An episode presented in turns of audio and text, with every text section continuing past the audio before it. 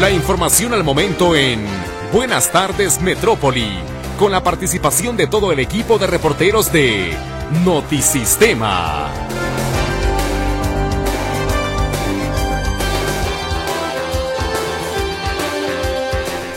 Muy buenas tardes, bienvenido a las noticias. A continuación, un adelanto de la información que tenemos preparada para usted. Anuncia el gobernador de Jalisco un sistema de salud para quienes carecen de seguridad social en el Estado. Construirá pensiones del Estado una unidad de medicina familiar en la calle Magisterio, en Guadalajara. La inseguridad, la violencia y los altos costos caracterizarán este proceso electoral, advierte el expresidente del Colegio de Jalisco, Javier Hurtado.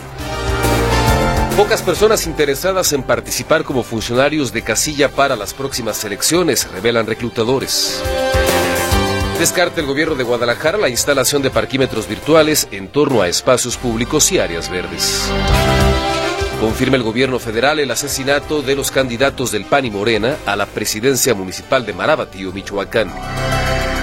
Concreta el gobierno mexicano 13 plantas de generación de energía eléctrica empresa española por 6.200 millones de dólares. Promete el presidente López Obrador mantenerse al margen de las campañas electorales que comienzan el primero de marzo. Con información en materia de meteorología le platico que en algunos estados del noroeste del país se presentarán lluvias, mientras que en el resto del territorio nacional persistirá el calor. Jalisco continúa con una combinación de sol y nubes en la zona sur y costera, mientras que en el resto de la entidad el cielo estará mayormente despejado. Se registrarán temperaturas cálidas por la tarde y frescas durante la noche y al amanecer. El área metropolitana de Guadalajara amaneció una temperatura de 12 grados, se pronostica alcanzar una máxima de 32, cielo despejado con temperaturas e índice V altos durante la tarde y un ambiente ligeramente frío al amanecer. Hoy el sol se ocultará a las 18 horas con 58 minutos y por lo pronto la temperatura actual en Guadalajara es de 30 grados. ¿Qué tal? ¿Cómo le va? Me da muchísimo gusto darle la bienvenida a esta emisión de Buenas tardes Metrópoli a través del 1150 de amplitud modulada Radio Metrópoli, la estación de las noticias. Estamos listos para compartir con usted estas notas generadas en lo que ha corrido ya de esta jornada, martes 27 de febrero del 2024. Nos interesa mucho contar no solo con su presencia, sino también con su participación y para tal efecto ponemos a sus órdenes las líneas telefónicas 33 38 13 15 15 y 33 38 13 1421. Lulú Torres está al pendiente de su comunicación. Carlos Flores en los controles de audio y en este micrófono le saluda a su servidor Ricardo Camarena, recordándole que también, si usted lo prefiere, si le resulta más práctico, podemos estar en contacto a través de WhatsApp. Nos puede hacer llegar sus mensajes de texto al 33 22 23 27 38. Le suplico nada más que me comparta también su nombre para poderle dar lectura y agradecerle al aire como es debido. Tiene usted ya sobre la mesa el adelanto de algunos de los temas que estaremos compartiendo con usted a partir de este momento y hasta las dos de la tarde, entre otras cosas, pues la información relacionada eh, con un anuncio que hace apenas algunos minutos daba a conocer el gobernador de Jalisco eh, relacionado con la puesta en marcha de un sistema de salud para quienes al día de hoy aquí en nuestro estado carecen de seguridad social, gente que no está dada de alta ante el IMSS, que no está dada de alta ante el Instituto de Pensiones del Estado y que en muchas ocasiones pues eh, quedan al garete, a la deriva respecto a este tema, el derecho a la salud. Están claros los hospitales civiles, están las eh, clínicas o los centros de salud del gobierno estatal, pero de acuerdo con lo anunciado por el gobernador, van por algo más robusto. Todavía no lo echan a volar, faltan algunas semanas para hacer, digamos, la presentación oficial, pero ya está poniendo el tema sobre la mesa y en la agenda pública el gobernador Enrique Alfaro Ramírez. Un tema del que platicaremos con usted al regreso de la pausa comercial y también acerca de pues cómo se ve este proceso electoral, ya lo advertían algunos especialistas, marcado por la violencia, por la inseguridad, el proceso electoral más grande y más costoso en la historia del país. Con esto y más, luego de este espacio comercial.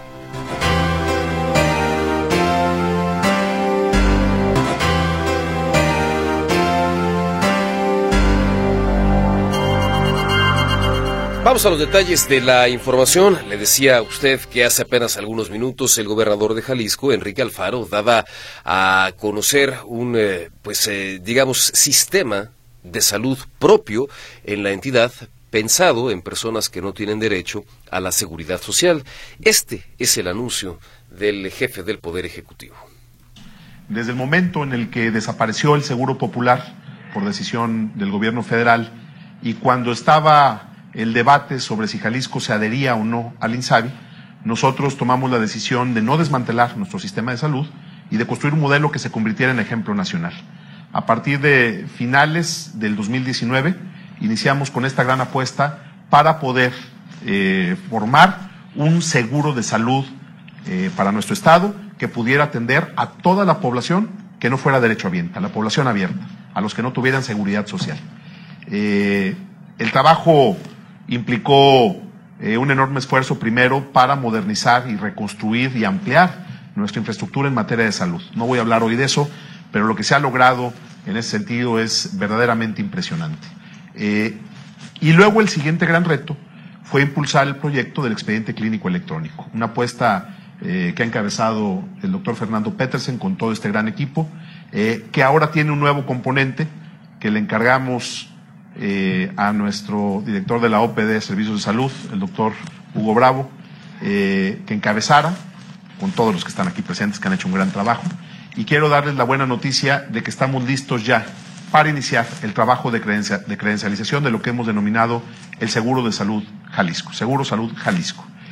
Este programa lo vamos a presentar en 15 días. Estamos haciendo los últimos ajustes para poder presentarlo. Pero lo importante es que ya estamos listos para que en junio tengamos el primer millón de credenciales entregadas, porque hoy ya tenemos 827.377 registros del expediente clínico electrónico. Ese es el corte al día de hoy. Arrancamos con el registro del expediente clínico y eso se va ahora a convertir en un ejercicio de credencialización para que la gente que no tiene seguridad sepa que aquí en Jalisco tiene un seguro que los va a atender y los va a cuidar. Vamos a eh, presentar en 15 días en qué consiste este seguro, cuáles son sus alcances, pero es en mucho el mecanismo que hemos encontrado para sustituir lo que antes era el seguro popular. Y creo que eh, no solamente eh, lo va a sustituir, sino que lo va a mejorar en términos de sus alcances. Vamos a hacer un trabajo que de veras nos va a llenar de orgullo, en el que venimos metiéndole muchas ganas, mucho empeño ya desde hace tiempo y estamos ya listos para presentarlos en 15 días, Fer eh, tendremos listo ya el programa para presentar qué es el Seguro Salud Jalisco, eh, pero queremos decirles el día de hoy porque eh, justo hoy, bueno, mañana termina su responsabilidad Hugo, Bravo con nosotros. Hugo, quiero agradecerte por el trabajo que has hecho. Eres un gran doctor, un funcionario público de primera.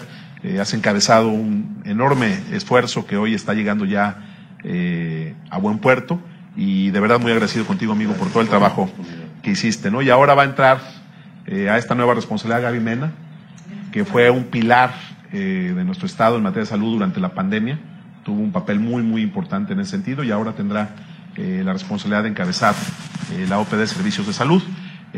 pero junto con todo el equipo que está aquí, incluyendo Hospitales Civiles de Guadalajara, Jaime, por supuesto, estamos listos para en 15 días presentar el Seguro Salud Jalisco. Sabemos que viene por supuesto, la veda electoral, no vamos a poder hacer un gran evento, pero vamos a hacer una presentación con los medios de comunicación para poder explicar, insisto, los alcances del seguro y eh, el día de hoy ya damos banderazo eh, formalmente al proceso de credencialización.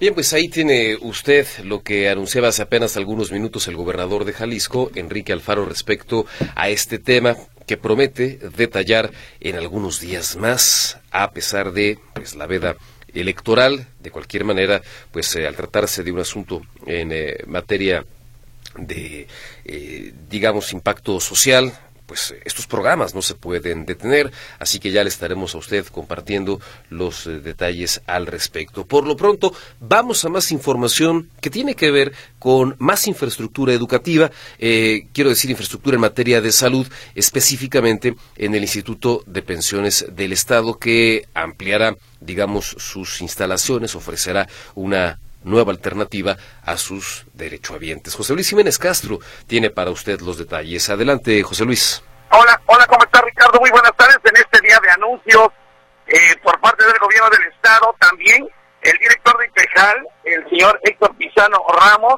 anuncia la construcción de una nueva clínica, una nueva unidad de servicios de salud de IPEJAL, pensionados y jubilados del estado. Esta nueva clínica estará enclavada ahí en la zona de la calle Magisterio, muy cerca de la normal, y estará construyéndose de ya, entregándose antes de que termine la actual administración. Esto fue lo que dijo el director de Intejal, el señor Héctor Pizano. Escuchemos con mayor conocimiento y capacidad de poder hacer precisiones, es que eh, ya apenas hace unos días se acaba de aprobar por el Consejo de Administración de IPEJAL el que se lleve a cabo un proceso para la construcción de una nueva unidad médica familiar en Guadalajara, a un costado del edificio del Instituto de Pensiones en la calle Magisterio, una, una zona geográficamente muy bien ubicada y donde sobre todo quienes atendemos nosotros eh, muy seguido participan en, varias eh, reuniones y consultas en esa zona para poderlos atender eh, previendo ese crecimiento que tenemos para los próximos años. Esta unidad médica ya fue aprobada en su proyecto, eh, le pediría al doctor que te diera las, los pormenores, pero lo importante es que esta unidad médica eh, viene técnicamente a darnos la tranquilidad para que en los próximos años podamos cubrir este importante espacio que es el de primer contacto, el de la prevención, la unidad médica familiar, donde eh, queremos terminarla este año. Ese es el, propósito. Ahí está, lo que comenta el director de Impejal, Héctor Pizano Gómez eh, señalando que esta sería la quinta, la clínica, quinta unidad de medicina familiar de Ipejal. La última que se construyó, recordarán que fue en Los Olivos. es muy antigua, una que tiene 23 años, que es la del federalismo. Hay otra que tiene 12 años, que es la de la pila seca. En fin, y es que también se anunció que, aparte de que se construirá esta quinta, las otras cuatro se ampliarán y se remodelarán. Todo eso antes de que concluya la actual administración del director de Servicios de Salud del Instituto Sierra y Pejal, José de Jesús Méndez de Lira, eh, informó que eh, como parte de esta nueva clínica habrá el laboratorio, rayos X, tomógrafo, además de hemodiálisis para adultos mayores, eh, pensionados y jubilados del Pejal. Así que bueno, esta nueva clínica en la zona del magisterio, la construcción comenzará en breve. Mi querido Ricardo, reporte que te tengo, muchas gracias. Muy buenas tardes. José Luis, gracias por la información. Muy buenas tardes. Hasta luego. Gracias, el reporte de José Luis Jiménez Castro. Al regreso de la pausa tenemos más.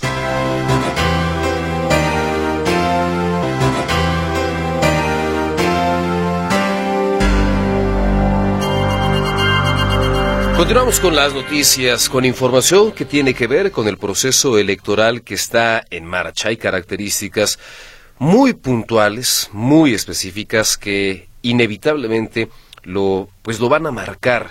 Hay eh, temas delicados como el de la violencia y la inseguridad. Con esta y más información al respecto, Griselda Torres Zambrano. Hola Gris, buenas tardes. Ricardo, ¿cómo estás? Muy buenas tardes. Pues sí, a partir del viernes primero de marzo comenzarán las campañas federales y por supuesto a la gubernatura de Jalisco. Sin duda este proceso electoral tendrá sus propias características, una de ellas es que será la más grande en la historia del país, pero también la más costosa e insegura. Sobre todo en este último punto, porque a estas alturas han sido asesinados 14 políticos. Entre estos dos precandidatos de Morena y del PAN a la alcaldía de Marabatío, Michoacán, según explica el politólogo y expresidente del Colegio de Jalisco, Javier Hurtado, al hacer un balance general. Escuchamos. El próximo viernes, es decir, el primero de marzo, eh, darán inicio las campañas electorales de lo que se ha dicho será la elección más grande de la historia. Efectivamente, eh, pues será la más grande de la historia porque de manera natural, pues el número de electores tiende a incrementarse y cada vez la hace más grande. Pero más allá de eso, no tendría necesariamente por qué ser la más grande de la historia, es decir, en el sentido de que también sea la que tenga el mayor número de cargos a elegir, sobre todo de carácter local, de regidurías. En ese sentido, pues creo que conviene matizar que será efectivamente la elección más grande de la historia, pero no necesariamente tendría que ser. Más allá de estos situación de carácter estrictamente eh, cuantitativo y que tiene que ver con los electores y el tamaño de la lista nominal de electores que participarán en la jornada del próximo 2 de junio, que asciende a casi 99 millones de inscritos llamados a votar, creo que es también importante considerar otras características que tendrá este proceso electoral. En primer término, además de ser la más grande de la historia, será también la más cara de la historia. Para que ustedes se puedan dar una idea, el costo total del proceso electoral que concluirá en la jornada del próximo 2 de junio asciende a 77.499 millones de pesos. Cuando, por ejemplo, en el 2018 el costo total fue de 68 mil millones de pesos. De esta gran cantidad de dinero que se invertirá, conviene destacar que, por ejemplo, tan solo los partidos políticos se llevan casi 20 mil millones de pesos, poco más de eh, 10 mil que les otorgará el Instituto Nacional Electoral, más casi otros 10 mil que les otorgan los institutos electorales locales, porque habrá que subrayarlo, que los partidos políticos nacionales tienen doble financiamiento, el que les otorga el presupuesto federal y el que reciben por parte de los gobiernos de los estados los mismos partidos. Entonces, esto hace una suma cercana a los 20 mil millones de pesos para, para los partidos políticos, más 22 mil 232 que se lleva el INE y otro dato muy interesante es que los llamados OPLES u organismos públicos locales electorales nos cuestan a los contribuyentes 27.515 millones de pesos y que realizan actividades duplicadas con el Instituto Nacional Electoral y realmente no tienen razón de existir.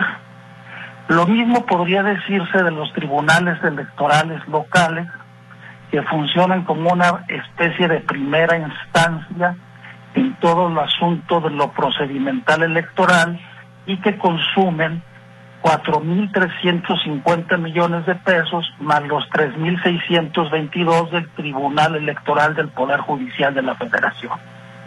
Así entonces, pues serán las elecciones también no solo más grandes, sino también las más caras de la historia bueno, además de la promoción anticipada de los aspirantes, por ejemplo, la presidencia de la República, a partir del arranque de las campañas este viernes primero de marzo, la ciudadanía, Ricardo, estará sometida a la escucha de 52 millones, 52 millones de spots de propaganda política. Asegura que si acude a las urnas, por ejemplo, el 60% de los electores, cada voto habría costado 1.300 pesos. Es el reporte que tenemos. Gracias y muy buenas tardes. Muy bien, Gris. Pues a seguir de cerca el desarrollo del proceso electoral es importante, aunque sepamos de cierto y de antemano, pues que tiene partes muy canzonas. Sí, por supuesto. Imagínate estar escuchando estos 52 millones de spots a lo largo de estos de estos meses, además de la información que da a conocer los diferentes medios de comunicación con las giras y las agendas de los diferentes candidatos. Sí, por supuesto. Y además, eh, también, Gris, pues lamentablemente sabidos de que pues muchas de las, de las promesas y de los compromisos que dejan sobre la mesa, algunos son inalcanzables, otros sabemos que son pues de pura tinta y saliva, otros que sabemos que no, que no van a cumplir, pero pues ¿quién, quién vende malo? Sí, ¿quién vende malo? Pero además creo que sí falta cultura ciudadana para seguirle el paso a estos candidatos, al menos saber que quienes han estado en el poder pues ya tienen indicadores de cómo trabajan, ¿no? Pero creo que tampoco los ciudadanos hacen su parte. A veces es como muy fácil quejarse, pero no hay ni siquiera un cotejo de las diferentes propuestas. Sí, por supuesto, hay que hay que involucrarse y eso implica contrastar, documentarse y reflexionar. Así es, Ricardo. Gracias, Gris. Buenas tardes. Gracias, muy buenas tardes. El reporte Grisela Torres Zambrano. Y la ciudadanía también juega un papel importante en el desarrollo del proceso electoral. Me refiero a los funcionarios de casilla que a estas alturas ya están reclutando. Pero ¿cómo van las cosas? José Luis Escamilla tiene para usted la información. Hola, José Luis, adelante. Gracias, Ricardo. ¿Cómo estás? Buenas tardes. Un saludo para ti, para todo el auditorio.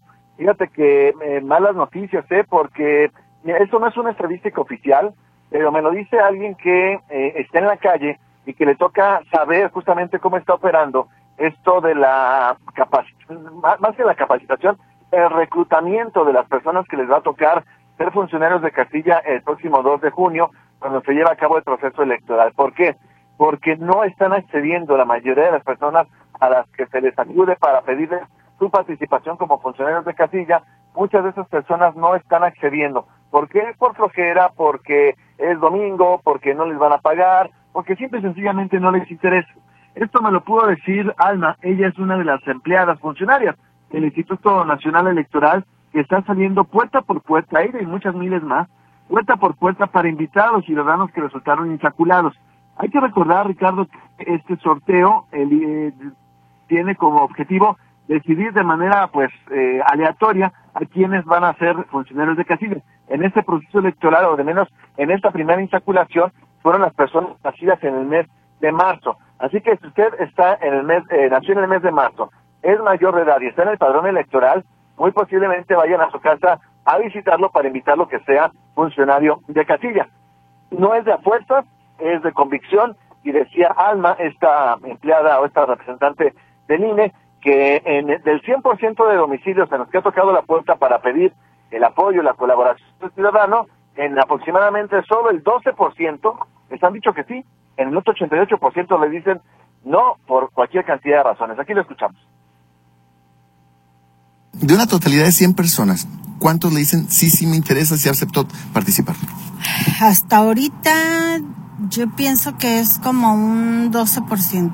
Los que aceptan. Los que aceptan. Bajísimo. Es muy bajo. Ya lo escuchamos, Ricardo. Vamos a, escuchar un poquito más. En este momento, bueno, hay mucho joven, a mí me ha tocado eh, visitar muchos jóvenes, se niegan a participar. La falta de información, la falta de madurez, yo pienso también, y mucho tiene que ver los papás. Ahí lo que decía esta eh, representante del INE, pues señalando que no en todos los casos le están haciendo caso, cuando no, en todos los casos les abren la puerta, y cuando les abren la puerta le dicen, no puedo, estoy trabajando en mi día de descanso y demás, así que bueno, ahí está el atento llamado, no es obligatorio como te digo, pero me parece que es un ejercicio sano, cívico, para garantizar que lo que ocurre en el próximo proceso electoral sea transparente y sea totalmente legal. Mi reporte, Ricardo, buenas tardes. Bien, José Luis, pues eh, muchas gracias eh, por la información. Ojalá que pues esta convocatoria tenga un poco más de eco, porque indiscutiblemente pues los ciudadanos juegan un papel fundamental. Eh, vaya en la dinámica democrática en términos generales, pero también como parte de la organización de los comicios. Por lo pronto, pues muchísimas gracias, mi estimado José Luis. Hasta luego, buenas tardes. Gracias, es el reporte de José Luis Escamilla. Tenemos comentarios de parte de nuestros radioescuchas cosa que agradezco eh, muchísimo respecto a pues distintos temas, algunos de ellos justo relacionados con el ámbito político electoral. Eh, le recuerdo las líneas 33 38 13 15 15 y 33 38 13 14 21 y llegan también mensajes a través de WhatsApp en el 33 22 23 27 38. En algunos segundos más, en algunos minutos más, comenzaremos ya a darle paso precisamente a su participación. Por lo pronto el reporte de Marta Verduzco, quien platica que se va la luz siempre a la misma hora por la mañana y regresa como a las 8 de la noche ahí en la calle Crucero de la Mesa, en la calle Lechuga, entre elote y frijol. El llamado en este caso, pues a la Comisión Federal de Electricidad.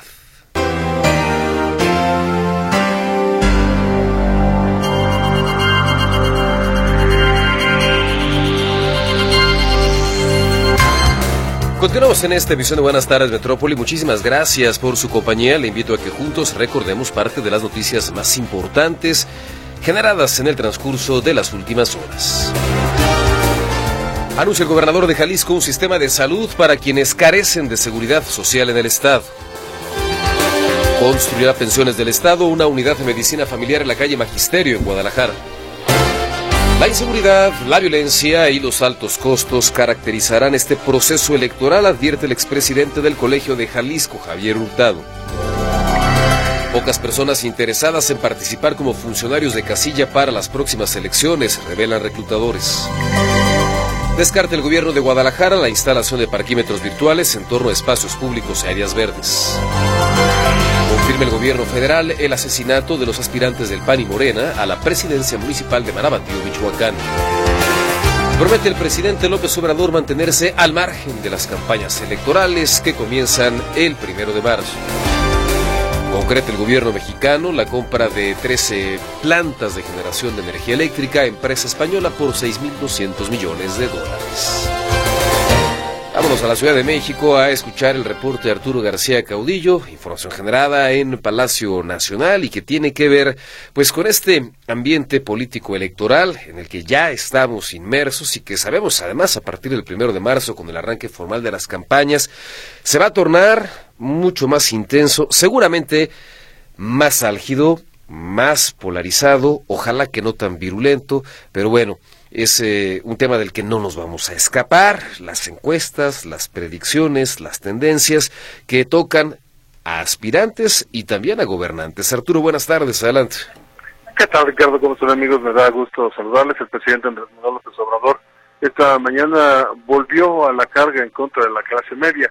Ya lo había hecho después de perder la elección del 2021 porque en esta elección intermedia la mitad de las alcaldías aquí en la Ciudad de México que pues estaban en poder de, Morena se fueron hacia la oposición. Y dice el presidente Andrés Manuel López Obrador que es culpa de la radio, que los medios de comunicación, particularmente los noticieros, eh, los programas eh, en la radio, son los que han influido en la clase media, que es una clase media, somos una clase media que se puede manipular fácilmente y tampoco se puede eh, pues exentar de esta manipulación a quienes tienen eh, suficientes estudios, no solamente los universitarios, sino maestrías, doctorados, en fin, vamos a escuchar al presidente Andrés Manuel López Obrador es el bombardeo de los medios. También el hecho que hay más automóviles, tarda más la gente en los carros escuchando la radio. Ya en otras partes no se escucha tanto la radio, pero aquí son viajes de media hora y para donde le cambia es lo mismo. Pero miren eso. Ciudad de México. Yo tengo una aceptación de 63, pero antes tenía yo 59, ahora subí.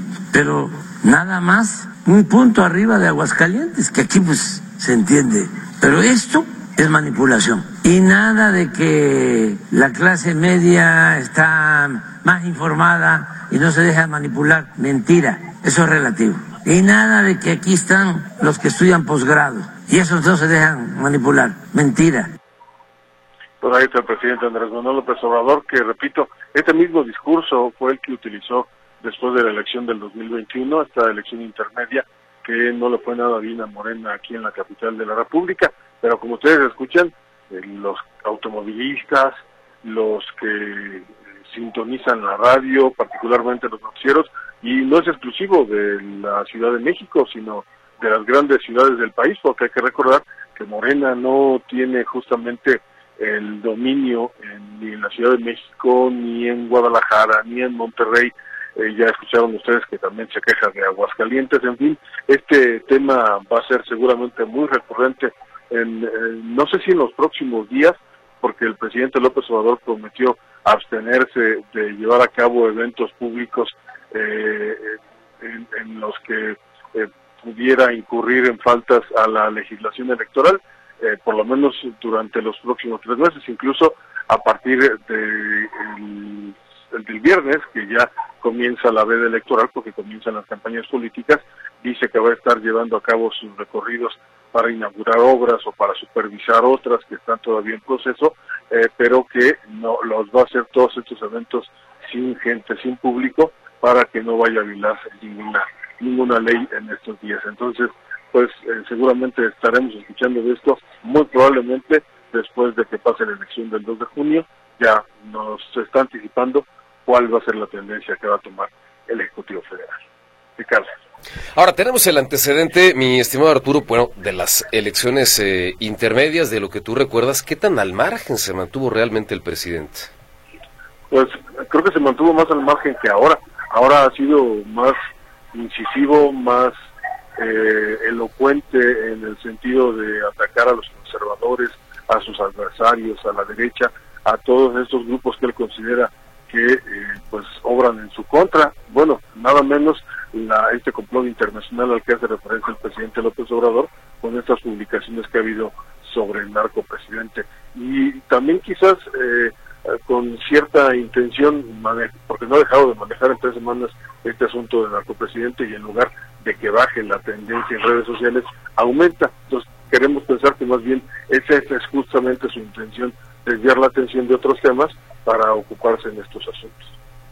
Bien, Arturo, pues muchísimas gracias por el reporte. Nos mantenemos al pendiente. En tanto, un abrazo. Igualmente un abrazo, hasta pronto. Gracias, el reporte de Arturo García Caudillo en la Ciudad de México y con más información precisamente en torno pues a este a este tema el presidente López Obrador reiteró su compromiso de no meter las manos en las campañas electorales que inician en algunos días más. Él dice que no se meten en eso, que es un tema de los ciudadanos que van a ser quienes libremente eh, pues participen en este proceso, un proceso libre, limpio, como nunca en la historia de México. A lo mejor decía el presidente López Obrador, en 1911, en la elección del presidente eh, Madero, porque la nuestra del 2018 se metieron, hubo guerra sucia y se metieron para ver cómo nos cerraban el paso. Ya ve que hay temas que eh, pues no supera. Aseguró que ahora sus adversarios, los conservadores, también están haciendo sus tracaladas, pero es distinto, no es el Estado, son los que se sentían dueños de México, es la oligarquía. Dice el presidente López Obrador que no se va a meter en este proceso, que no se va a meter en las campañas, que, eh, como le decíamos a usted, pues están ya manchadas de, de rojo por la inseguridad, por la violencia. Son ya dos eh, precandidatos a la alcaldía de Marabatío los que fueron asesinados a tiros en las últimas horas. Dos aspirantes al mismo cargo del mismo municipio en Michoacán fueron eh, asesinados. Un sujeto a bordo de una motocicleta asesinó a balazos a Armando Pérez Luna, precandidato del PAN a esta presidencia, en hechos ocurridos allí en la colonia Infonavit, cuando el aspirante viajaba en su vehículo a recoger a su esposa a un puesto de tortas y hamburguesas que tenían como negocio familiar. A decir de los testigos, el homicida de Armando Pérez Luna iba a bordo de una motocicleta y disparó contra el aspirante panista, donde fueron localizados cartuchos percutidos de un arma corta, calibre eh, 9 milímetros. Este es uno de los aspirantes que fue asesinado, pero hay otro más y que tiene eh, que ver en este caso con el partido Morena, a quien también le arrebataron la vida eh, recientemente. Ya en unos instantes más le vamos a ampliar precisamente esta información e incluso la reacción del propio presidente López Obrador que daba cuenta, que confirmaba eh, pues esta agresión que se registra en este eh, pues eh, contexto complicado complicado en materia político o electoral ya lo habían advertido los especialistas en la materia. Es pues en este caso este sujeto que a bordo de una motocicleta asesinó a balazos a Armando Pérez precandidato del Partido Acción Nacional a esta presidencia y se daba cuenta eh, también del homicidio de Miguel Ángel Zavala Reyes, en este caso precandidato de Morena a la misma presidencia municipal en Marabatío, en Michoacán. Imagínense cómo estarán las cosas en ese eh, territorio. Por lo pronto, nos vamos a una pausa y enseguida estaremos de vuelta con más.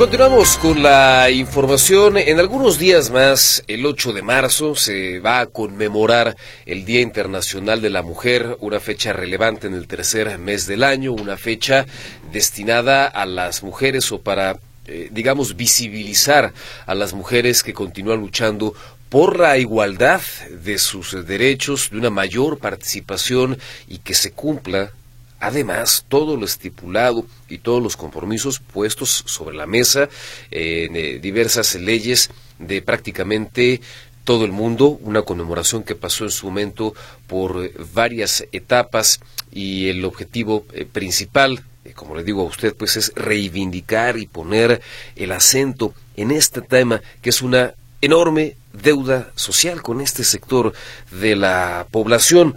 Y en este contexto es que desde distintos ámbitos se preparan algunas actividades. Por un lado, ciertas marchas y por otro lado, también desde el ámbito público, algunas actividades. Bueno, vamos a conocer más información respecto a este tema en voz de Claudia Manola Pérez. Hola Claudia, adelante. Claudia, buenas tardes, adelante. ¿Qué tal, Ricardo? Gracias. Muy buenas tardes. Pues ha disminuido 13% la violencia familiar en Jalisco en el primer bimestre de este año. Esto, según lo aseguró esta mañana la secretaria de Igualdad Sustantiva, Paola Lazo. Comenta que eh, en términos históricos en toda la administración estuvo alta, pero en este bimestre hubo una pequeña reducción de 13%, señala, pero también comenta que hay mucho por hacer al respecto. Escuchamos. ¿sí? La violencia familiar, como les decía, es una problemática que en general, en, el histórico no ha disminuido, en estos dos, en este trimestre ya hay una disminución de un 13%, ¿sí? En este trimestre ya hay una pequeña disminución de 13%, sin embargo, si hacemos el análisis completo de toda la administración, pues la violencia familiar sí ha sido un, eh, eh, un foco rojo muy importante que tenemos que atender, porque es además tal vez para la violencia más extrema, ¿no? Bien, también señaló la secretaria de Igualdad Sustantiva, dio a conocer una serie de eventos culturales esta mañana por la celebración del Internacional de la Mujer el próximo 8 de marzo. Diferentes eventos culturales en el teatro, en el Piso Cabañas, en el teatro eh, de Gollados, diferentes eventos. Lo que llama la atención, eh, una carrera ciclista que se va a realizar el próximo domingo 3 de marzo, en la por la mañana una carrera ciclista de únicamente mujeres para festejar este 8 de marzo Día Internacional de la Mujer. Eh, estima una asistencia a la Secretaría de Igualdad Sustantiva de más de 10.000 personas a las marchas que se han anunciado para ese día por parte de colectivos y organizaciones civiles. Hay que recordar que una de las marchas parte de la, rotonda de los jaliscienses ilustres hacia eh, la glorieta de los niños héroes y otra de la glorieta de los niños héroes hacia el puente atirantado.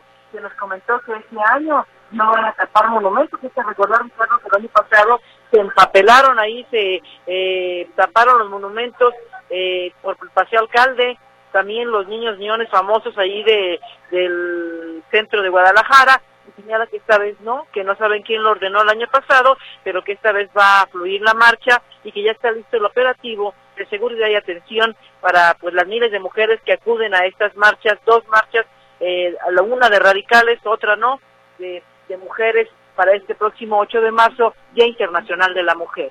Mi reporte, Ricardo. Muy buenas tardes. Y bueno, por supuesto, estaremos eh, dándole puntual seguimiento al desarrollo de todas estas actividades que en algunos casos, Claudia, pues incluso llegan a, dividir eh, opiniones por, eh, pues, digamos, las, las expresiones o las formas de manifestar el tema. Ricardo, hay que recordar que el año pasado sí hubo este pues algunas eh, eh, cosas por parte del gobierno del estado eh, inclusive vallas hay que recordar que se envalló todo el centro de Guadalajara se dice que este año no que van a dejar subir las marchas y vamos a ver qué es lo que pasa próximo viernes ya se realizan estas marchas aquí ahí desde el centro de Guadalajara hacia la glorieta de los niños vamos a estar pendientes Ricardo. Muy bien de este viernes en ocho. Gracias Claudia Gracias, buenas tardes. Gracias, muy buenas tardes. El reporte de Claudia Manuela Pérez. Y vamos a, más información que tiene que ver eh, precisamente con, bueno, uno de los temas que hemos abordado con usted en el transcurso de este espacio, el del proceso electoral, y que pues eh, de alguna manera la Iglesia Católica también busca incidir, no para influir en la intención de voto, pero sí para promover la participación de la ciudadanía en este que es un proceso evidentemente muy importante en la dinámica democrática de México. La información con eh, José Luis Escamilla. Adelante, José Luis. José Luis, buenas tardes, adelante. Bueno, no tenemos a José Luis, le ofrezco una disculpa.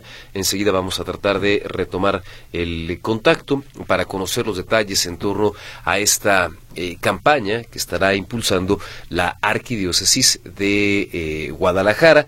El objetivo, como le platicó usted, pues es incidir en el proceso electoral, pero de esta manera, así como se lo planteo, es decir, a través de la promoción del voto y la participación de la gente. José Luis, buenas tardes, adelante.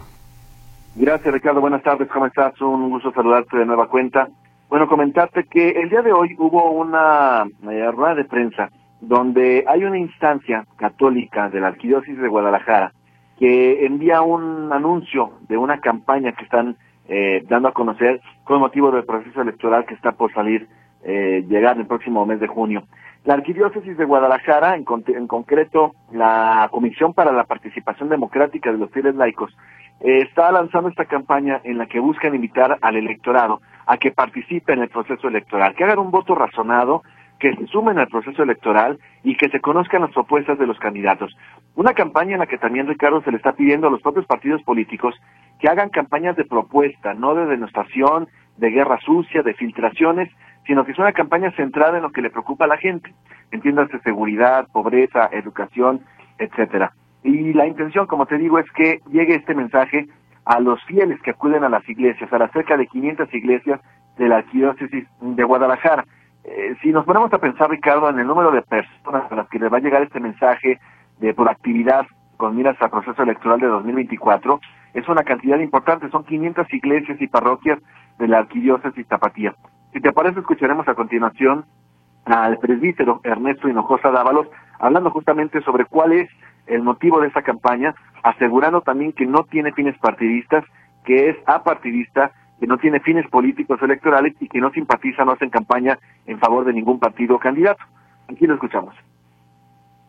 La cara ha iniciado en los procesos electorales un acompañamiento a los fieles laicos con una serie de acciones que ayude a ellos, a nuestros laicos, a reflexionar a meditar y a tomar acciones que ayuden a la participación ciudadana, contribuyendo hacia la democracia, e incentivar a salir a votar el día de la elección. Y este 2024 no es una excepción. Hay lo que dice este religioso señalando justamente eh, cuál va a ser el papel de este proceso electoral o de la Iglesia Católica del Arzobispado de Guadalajara durante este proceso electoral invitándolos, como te digo, a que se sumen, a que participen de manera activa los ciudadanos. Eh, le preguntaba a Ricardo justamente por, eh, también por el tema de qué pasa con aquellos lugares donde la delincuencia organizada no está permitiendo que haya candidatos, que haya campañas, que la gente se acerque a participar. ¿Cuál será el llamado de la Iglesia Católica en ese tema? Lo que decía este eh, sacerdote es justamente este presbítero, que la Iglesia Católica, aunque en algunos estados del país los sacerdotes están buscando hacer la paz o ser intermediarios para lograr la paz en algunas eh, ciudades y estados del país, dice que no es una labor que le toque a la iglesia, que eso le toca a las autoridades. Y que el llamado es en general a todos, no solamente a los delincuentes, sino a los políticos, a los ciudadanos, a los empresarios, a todas las partes, para que colaboren en que este proceso electoral salga avante con la menor, con la mayor tranquilidad posible. Mi reporte, Ricardo, buenas tardes. Que ojalá así sea, mi estimado José Luis. Muchas gracias. Hasta luego. Gracias, muy buenas tardes. Es el reporte de José Luis Escamilla.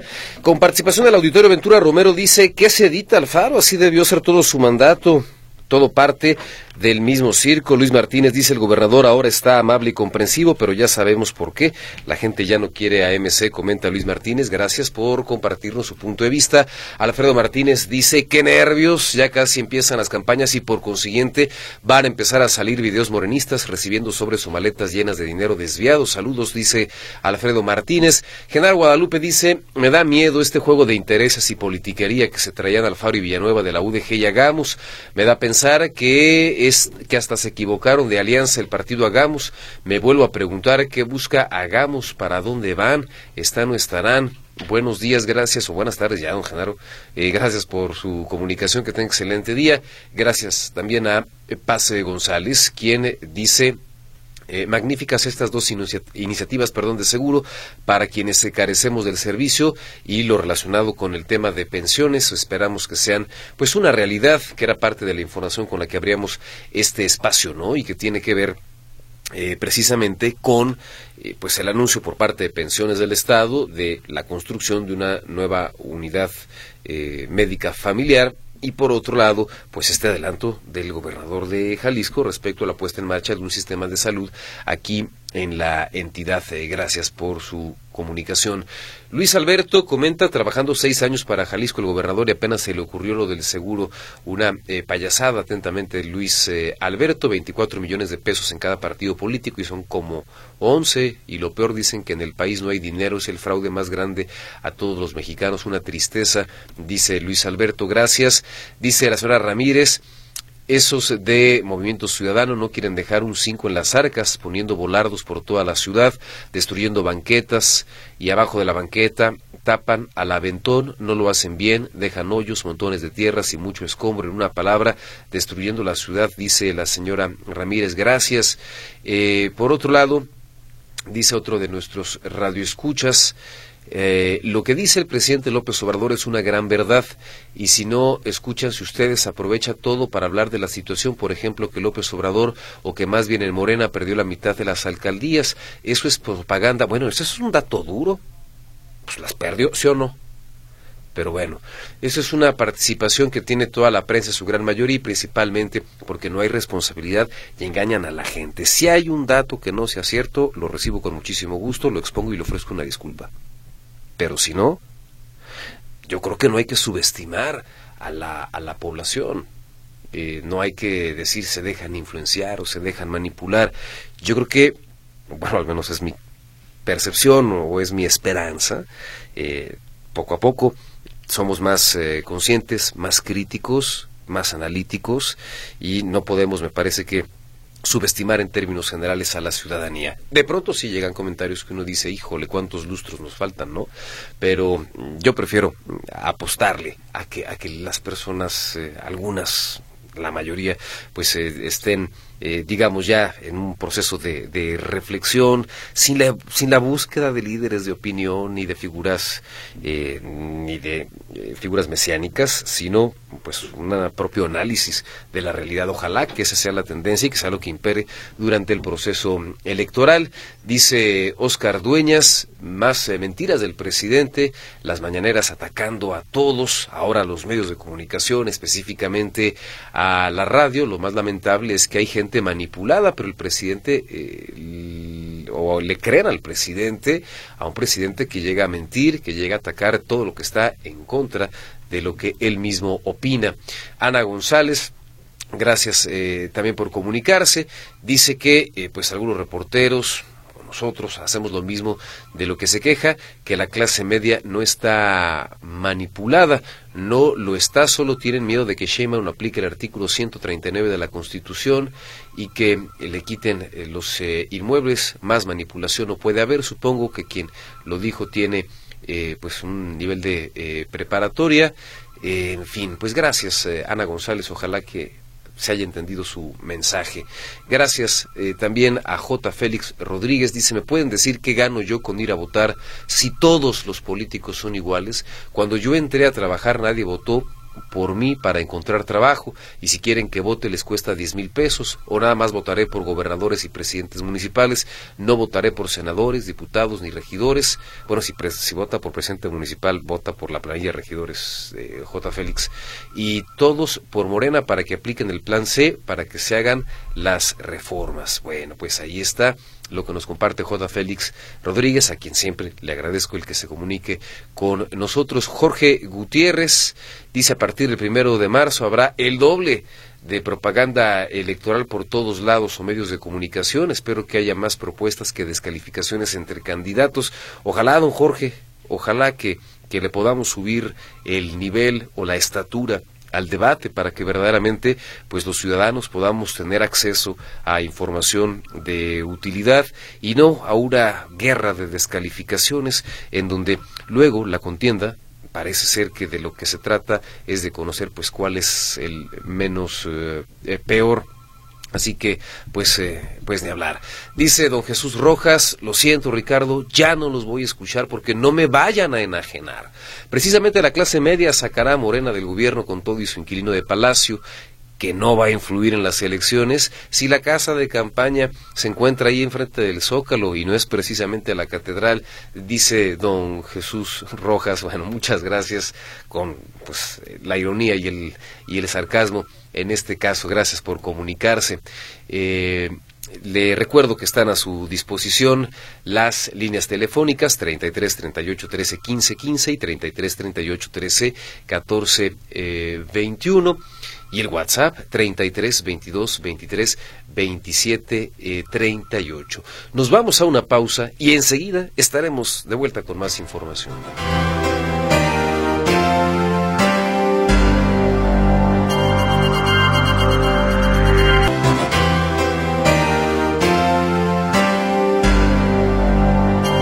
Vámonos a la información deportiva. Manuel Trujillo Soriano está con nosotros esta tarde. Hola Manuel. Gracias, gracias Ricardo. ¿Qué tal? Muy buenas tardes. Pues hoy, hoy hay actividad de fútbol. Se va a disputar el duelo de Querétaro contra San Luis. Esto será a las 19 horas 7 de la noche en el Estadio La Corregidora, allá en Querétaro. Esto es en la continuación de la jornada 9 del torneo de clausura de la Liga MX. Una jornada muy larga que inició prácticamente hace dos semanas y que va a terminar hasta el día de mañana. Hoy un partido, mañana otros dos y con esto tendremos ahora sí nueve fechas completas del torneo de clausura de la Liga MX. Y bueno, continuando con más información de fútbol, con la visita al defensa Johan Vázquez del Génova de Italia. Concluye hoy la gira por Europa el técnico de la selección mexicana de fútbol Jaime Jimmy Lozano sobre el objetivo de la misma y de visitar a los jugadores allá en sus respectivos clubes en el viejo continente. El Jimmy comentó lo siguiente, aquí escuchamos lo que señaló saber qué piensan también de cada uno de sus ligas, en diferencia a la liga mexicana, también algunos que han cambiado de país, saber cuáles son las mejores o las mayores diferencias que tienen en determinadas ligas y, es un poco esto, ¿no? A términos generales es esto, también hacerles ver, obviamente lo saben, pero el panorama de lo que nos viene a corto plazo, que es en marzo la, fecha FIFA de Nations League y también evidentemente los partidos previos a Copa América y, y, lo que me parece que es el platillo principal para este semestre, que es la Copa América. Jaime Jimmy Lozano con todo su cuerpo técnico visitaron uno a uno a los mexicanos que están por allá en el viejo continente, en diferentes países, con diferentes clubes, y pues ahí está la explicación del motivo del el viaje. Recordemos que ayer se dio a conocer una lista de 60 jugadores preseleccionados a la selección mexicana para este torneo de eh, la Nations League de la CONCACAF, que se va a disputar pues ya a finales de este próximo mes de marzo. Después de la victoria que consiguió anoche la selección mexicana ante Estados Unidos en la Copa de Oro Femenina, el técnico Pedro López dijo tener los pies sobre la tierra y dijo estar consciente de que solo se obtuvo el pase a cuartos de final, que se tiene que mantener el mismo nivel para llegar a pelear los primeros lugares. Lo escuchamos de perder contra Estados Unidos. Y ahora las opciones, insisto, México es un país de emociones fuertes. Si perdemos los cuartos de final, no servirá de nada lo tan bonito que hemos hecho hoy. Así que hay que seguir repitiéndolo para no ser algo, una flor de un día, un, algo esporádico, sino que México sea una realidad y respetado en el mundo del fútbol femenil. Pues todavía queda ahí el gran sabor de boca que dejó esta victoria de anoche en Carson, California. México 2 por 0 frente a Estados Unidos y se instala ya en la siguiente ronda que son los cuartos de final de la Copa Oro femenina de la CONCACAF. Aún no está definido el siguiente rival para México por lo cerrado que están los grupos B y C que tendrán actividad hoy y mañana. Pasando a otras cosas, le comento que, bueno, pues pese a que el Salernitana ha vivido un auténtico calvario y se encuentra ubicado en el último lugar de la Serie de Italia, al borde del descenso y con solo dos triunfos en toda la temporada, su portero, el mexicano Guillermo Ochoa, es el único que se salva de las fuertes críticas hacia el equipo y fue nombrado dentro del once ideal de la jornada 26 del calcio.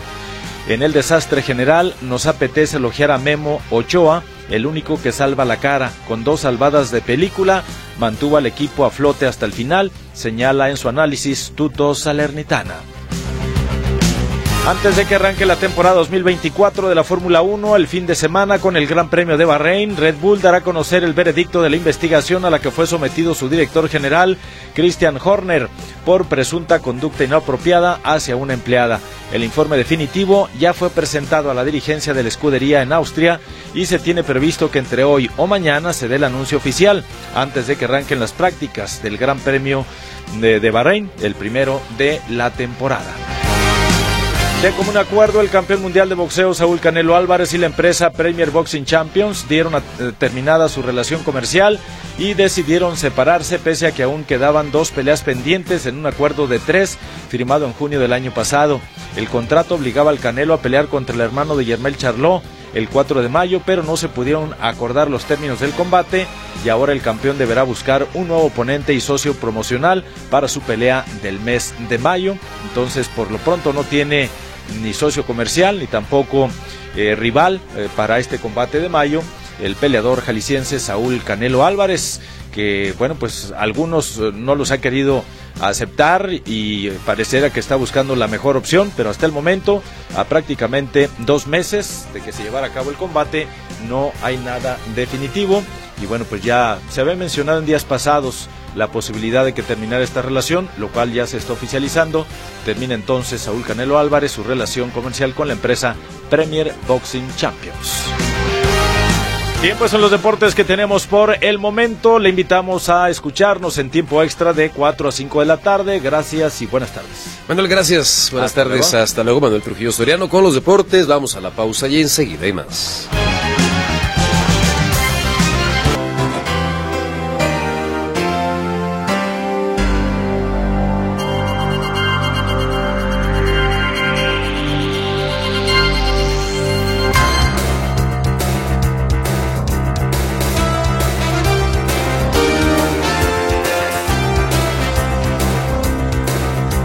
A la información de los espectáculos. Pilar Gutiérrez, esta tarde con usted. Adelante, Pilar. Hola, ¿qué tal? Muy buenas tardes. El día de hoy, en Información de los Espectáculos, les cuento que luego de que la aclamada serie de La Casa del Dragón, que es de este universo de Juego de Tronos, fuera muy famosa y que se espera además que regrese con su segunda temporada este 2024, la compañía Warner ya anunció que van a tener otra precuela y que lleva por título Un Caballero de los Siete Reinos, El Caballero del Seto. Y es que el anuncio fue recientemente hecho por David Zaslav, que es el jefe justamente de esta compañía, mientras él compartía detalles sobre el futuro del universo de Juego de Tronos. Y es que les recuerdo que esta serie está basada en los libros de George Martin y este último libro se llama también El Caballero de los Siete Reinos y se establece como una precuela independiente que explorará los eventos ocurridos un siglo antes de los sucesos de la serie original. Si bien no conocemos a estos personajes y no sabemos todavía la historia, sí entra dentro de este mismo universo aunque los sucesos pues al parecer no tienen que ver con los que después desatan la serie original. Y es que esta nueva serie se encuentra actualmente en una etapa temprana de desarrollo que aún está en preproducción, lo que significa que la filmación todavía no ha comenzado, aunque la compañía adelanta que ellos tienen previsto que el estreno sea a finales de 2025, siguiendo esta tendencia de la planificación prolongada para dar una serie de televisión de alta calidad como lo han hecho ya con la serie principal de Juego de Tronos y con la precuela de La Casa del Dragón, que sí, este año llegaría su segunda temporada y que la gente además ya está listísima para verlos. Pero les cuento que los protagonistas de esta precuela son dos figuras extraordinarias, que es Duncan, un joven caballero valiente y noble, y su compañero de viaje, que es Aegon V Targaryen, que es un escudero diminuto pero con un destino grandioso. Y es que aquí vamos a ver cómo los Targaryen todavía no son la dinastía que conocemos en estas dos series. Pero, pues la narrativa promete mucho de un viaje épico a través de un mundo lleno de misterio, intriga y peligro, que es algo que sin duda caracteriza a esta serie y que ya veremos más adelantos próximamente. Pero cambiando de tema, les cuento que quien sigue metido en polémicas es el rapero Kenny West, quien ha demostrado su descontento con una marca con la que colaboraba. Y es que la marca Adidas fue una de las compañías que le dio la espalda justamente a este cantante cuando la opinión pública se volvió en su contra debido a los comentarios que hizo antisemitas que realizó en varios espacios públicos y de los que además tardó muchos meses en retractarse. Y es ahora que la marca deportiva ha sacado al mercado unas nuevas zapatillas GC, que es el modelo diseñado por el rapero, que además se convirtió en un auténtico fenómeno, pero esto lo hizo sin consultarle. Y lo peor es que él no va a obtener beneficios de estas nuevas ventas. Y es que el rapero señala que si sus fans lo aman, no comprarán estas zapatillas, puesto que él ni siquiera diseñó las combinaciones de colores y además no está percibiendo dinero de eso. Kenny West dice que él se considera víctima de un sistema hipócrita que ha permitido que se retire su nuevo álbum de plataformas de streaming, que se bloqueen sus cuentas de redes sociales y que se presione además a otros artistas para que no colaboren con él. Y todo esto ha ocurrido sin que exista, según él, ningún motivo que justifique estas acciones y además comenta que le duele que ninguna celebridad haya condenado estas prácticas que le han hecho a él, que él considera que además son censura. Sin embargo, Kenny West sigue inmerso en un litigio de arbitraje privado con Adidas, quienes ya le habían metido una demanda, pues sostienen que la conducta ofensiva del artista justifica totalmente la ruptura de la colaboración. No han dicho más acerca de este nuevo modelo que salió y de que van a usar pues básicamente su idea, pero sin darle regalías de la parte. Y es que esto también hizo que en su momento Kenny West saliera del club exclusivo de los ultra ricos al perder esa colaboración con Adidas. Y lo que él quiere pues básicamente es que le regresen el dinero que estaba generando con esta campaña. Así que ya veremos cómo sigue esta situación con la marca y con Kenny West. Pero por lo pronto hasta aquí el reporte de los espectáculos. Les deseo a todos una excelente tarde. Muchas gracias Pilar. Pilar Gutiérrez con la información de los espectáculos. Una pausa enseguida y más.